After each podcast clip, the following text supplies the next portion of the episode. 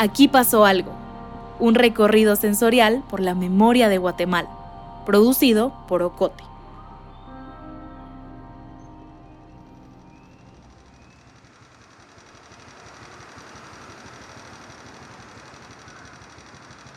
La avenida Elena separa la zona 1 y zona 3 de la ciudad de Guatemala. Es amplia, tiene cuatro carriles, dos en dirección norte y dos hacia el sur, divididos por un arriate con árboles. A las orillas hay casas y comercios. Son estructuras viejas con ventanales grandes y balcones muy comunes en el centro histórico. En el día a día suele estar bastante concurrida. Es un lugar de paso que conecta el centro de la capital con dos carreteras principales, el anillo periférico y la avenida Bolívar. Otro de los puntos claves de la avenida Elena está aquí, en la intersección con la 14 calle. En este lugar los vehículos cruzan de la zona 1 hacia la zona 3, específicamente hacia el Gallito, un barrio con una historia obrera y que con el paso de los años se convirtió en un área peligrosa de la capital de Guatemala, dominada por el narco. En las cuatro esquinas de esta intersección, ahora puedes ver un par de casas particulares, la oficina de una empresa de envíos y la pared de un albergue estatal. No es un paisaje muy diferente al de 1980. Ese año, el 16 de octubre, en este mismo punto, fue vista con vida por última vez Irma Flacker. Irma Flacker era periodista. Había escrito para el periódico La Hora y también La Nación su columna, Lo que los otros callan, fue un espacio constante de crítica y denuncia de la corrupción y violencia de los gobiernos militares. En más de una ocasión intentaron acallar a Irma por su trabajo periodístico y sus convicciones políticas. Llegó a ser víctima de un atentado un año antes, en 1979. Ese 16 de octubre de 1980, Irma viajaba con su hijo Fernando en un auto, cuando un vehículo empezó a perseguirlos. Hubo disparos y una bala hirió a Fernando, que iba manejando. Perdieron el control del carro y chocaron con la casa amarilla que ves en la esquina. Según vecinos, Irma bajó pidiendo auxilio para su hijo. Unos hombres le colocaron un pañuelo en la boca y se la llevaron.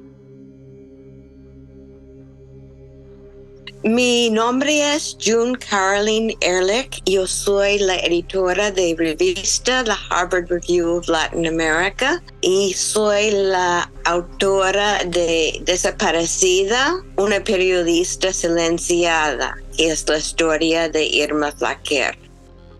Entonces, en 96, con los acuerdos de paz, la gente estaba como cambiando comenzando a hablar. Y yo encontré, comencé a encontrar fascinante el caso de Irma porque ella es decir, siempre trataba de salir de periodismo porque la golpearon horriblemente cuando era, ella tenía 22 años por su trabajo de periodista, después un carro bomba pero siempre llevaba este don de periodista, de luchar para la verdad en sus venas.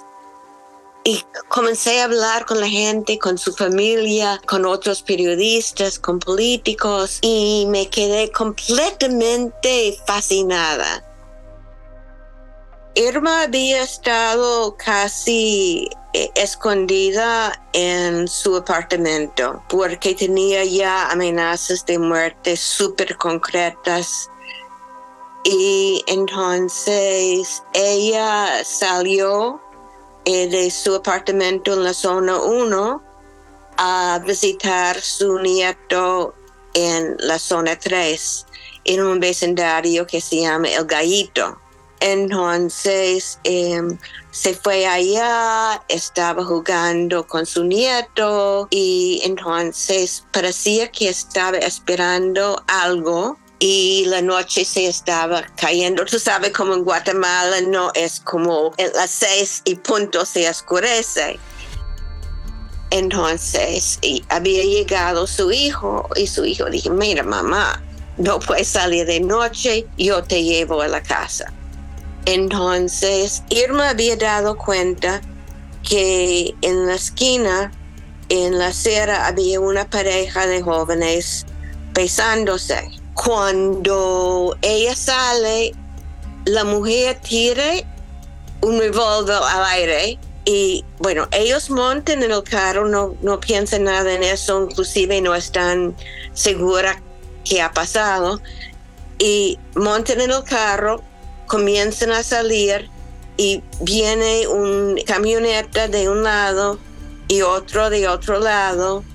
Y Fernando, su hijo de 24 años, trata de arrancar y hay un disparo, agarra a Fernando en la cabeza, en, el frente, en la frente, y entonces se para.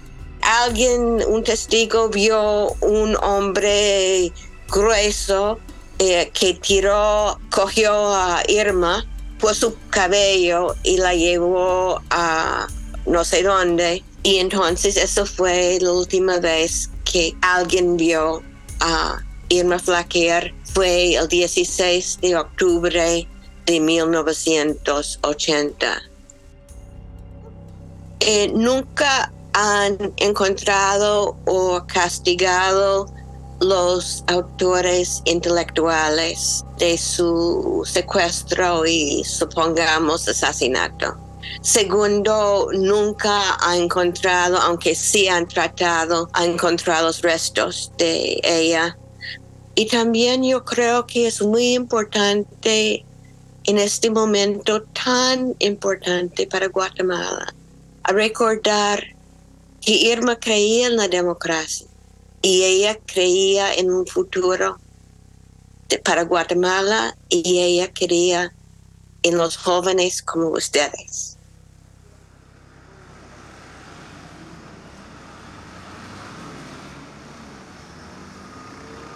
¿Quieres escuchar lo que pasó en otros lugares? Si estás haciendo un recorrido presencial, puedes caminar hacia la Segunda Avenida y 11 Calle y buscar el código QR. Ahí te contaremos del secuestro del escritor y maestro Luis de León.